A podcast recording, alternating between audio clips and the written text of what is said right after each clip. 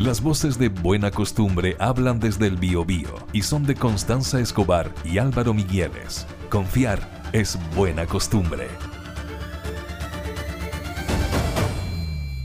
Estamos ya en comunicación con el consejero regional del Biobío, el independiente Gabriel Torres. ¿Cómo está, consejero? Muy buenos días. Muy buenos días, Gabriel.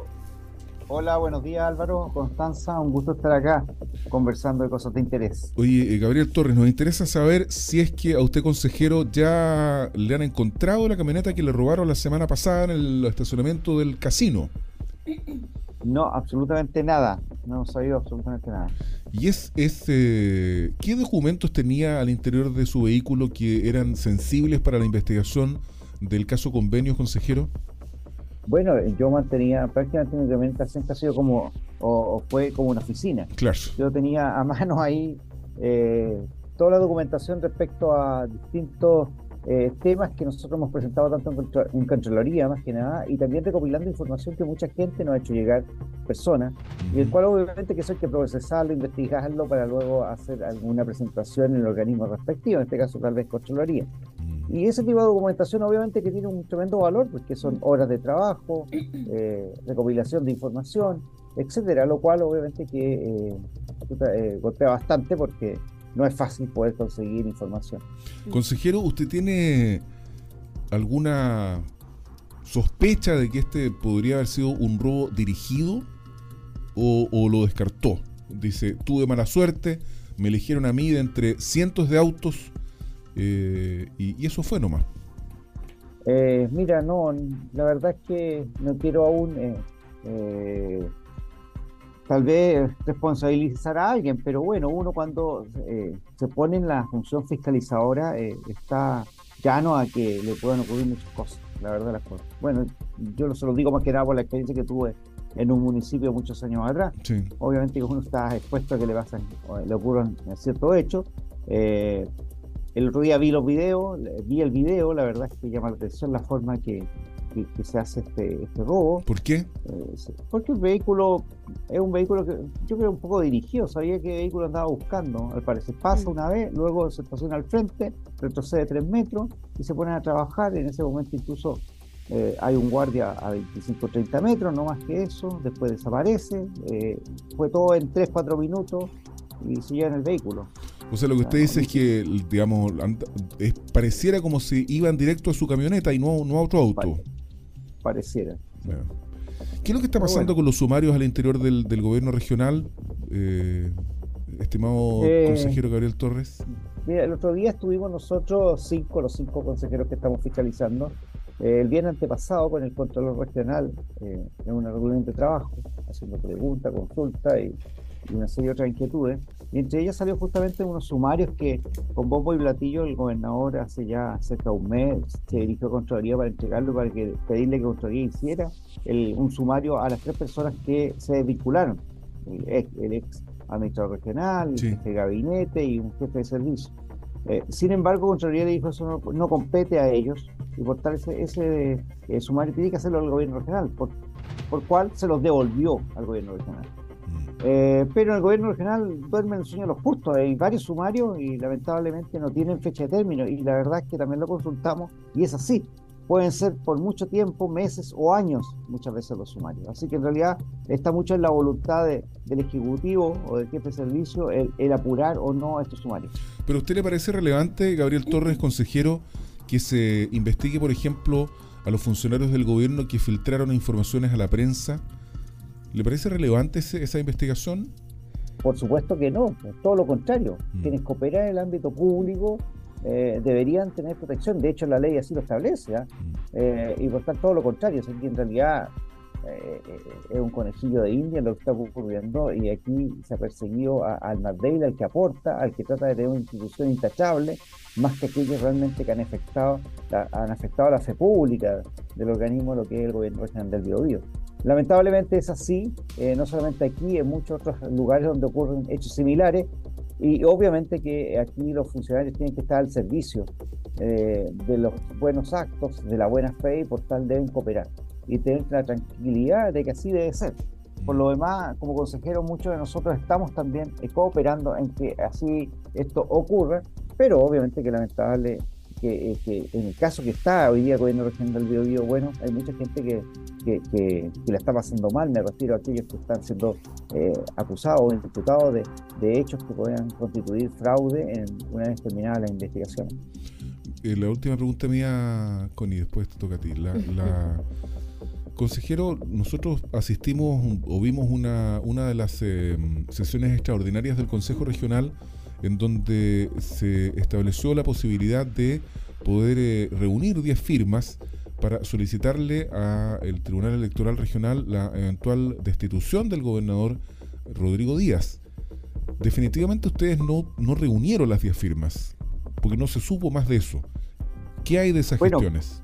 Bueno, para llegar a eso obviamente se requieren 10 personas, en estos mm. momentos somos 5 los que estamos de manera eh, lo más objetiva posible fiscalizando, eh, estamos distantes de ese, de ese objetivo pero mira, yo he conversado al interior de, del grupo el cual estamos haciendo esta, esta labor, eh, que no es nada agradable, eh, donde por experiencia, eh, primero que nada, esta es una figura nueva, la de gobernadores regionales. por primera vez que se elige en el año 2021. No hay jurisprudencia al respecto. Creo que hay cierto riesgo el pretender inmediatamente acusar solamente por lo que se ha ido eh, descubriendo, pero sin embargo todavía falta un sustento jurídico de investigación. Yo creo que hace unos 3, 4 meses más ya vamos a tener los primeros informes de Contraloría donde sí, y estoy seguro de aquello, van a eh, eh, llegar a un denominador común que aquí ha existido falta de la probidad y notable abandono de deberes. Es ahí cuando sí tenemos los elementos necesarios y antecedentes suficientes para poder acusar a la primera autoridad, al, al Tricel en este caso, no es Alter. Perdón, sí. Nacional inmediatamente.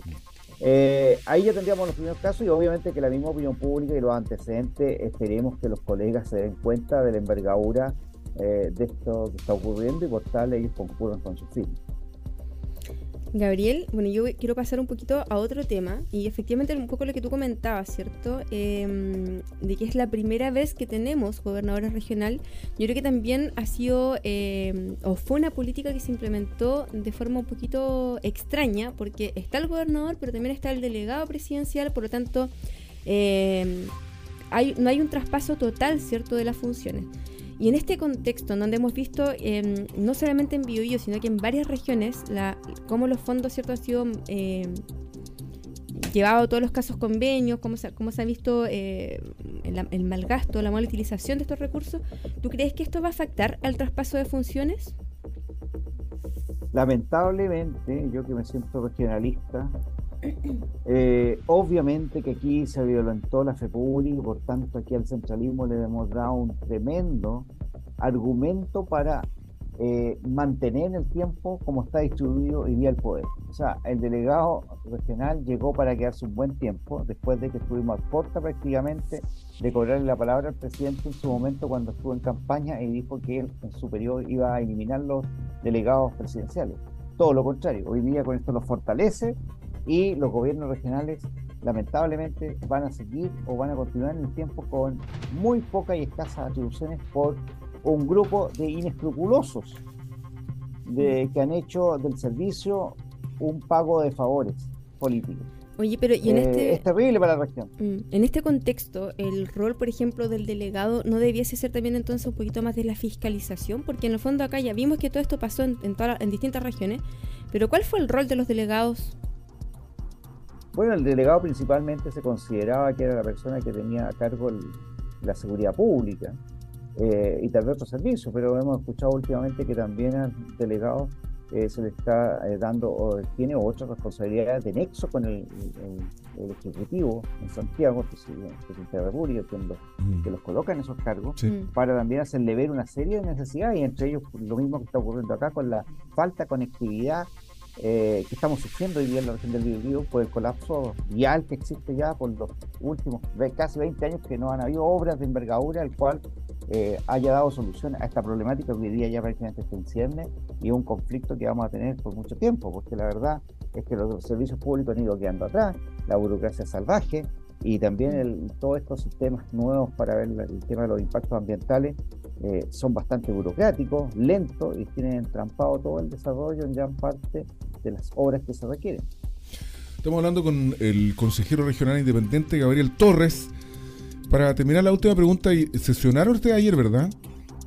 no, hoy día sesionamos, hoy día a las 13 horas. Ya, pero lo que pasa es que ayer hubo algunos consejeros regionales, no sé si está usted dentro de aquellos, que hicieron críticas al Ministerio Público porque todavía eh, no se han eh, formalizado las investigaciones por el caso convenios. ¿Considera usted que hay lentitud en este proceso, así como lo está llevando el Ministerio Público, o no comparte este juicio, Gabriel Torres? Bueno, no, la, verdad es que eh, sí, yo notaba un poco lento el actuar. Eh, si bien es cierto, los allanamientos se esperaban mucho antes, bueno, se hicieron en definitiva. Creemos que todavía falta mucha inteligencia. Esperemos que ellos estén obrando eh, con la rectitud que requiere este tipo de hechos que tienen que ser descubiertos en su totalidad y de esa manera poder actuar en consecuencia. Esperemos que, que, así sea. Vamos a ver las diligencias que deberían ocurrir los próximos días o semanas para que realmente veamos que aquí obviamente que el, Ministerio Público está haciendo todo lo posible por esclarecer todos los hechos o actos de, de, corrupción que puedan estar ocurriendo. Así que esperemos que y confiamos en que, en que aquí se estén aplicando todo lo necesario para poder llegar al final, eh, descubrir y delatar todos los casos eh, de corrupción que puedan estar ocurriendo al interior del gobierno regional del Biobío. Consejero regional Gabriel Torres, muchas gracias por conversar una vez más con buena costumbre esta mañana. Muchas gracias, Gabriel, que esté muy bien. Buenos días, gracias a ustedes. Metropolitan 885 FM. Somos tendencia.